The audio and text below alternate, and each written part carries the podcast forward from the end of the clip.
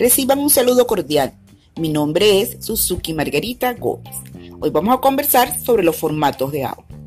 Los formatos de audio digital son contenedores y gracias a ellos podemos almacenar escuchar nuestros audios en los diversos dispositivos, tales como teléfonos móviles, tablets, ordenadores y reproductores de música. Los más comunes son formatos como el MP3 y el WAV.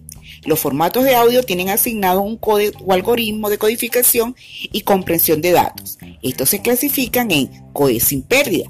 Este grupo de formatos graba y comprime un sonido de tal manera que permite la preservación de su calidad original. Los más comunes son FLAT, APET y ALAC. Mientras que en los codes con pérdida, el sonido se somete a cierta modificación. Entre estos se encuentra el MP3, el WAM, el OGG y el AAC. Esto ha sido todo por hoy y nos escuchamos en una próxima ocasión.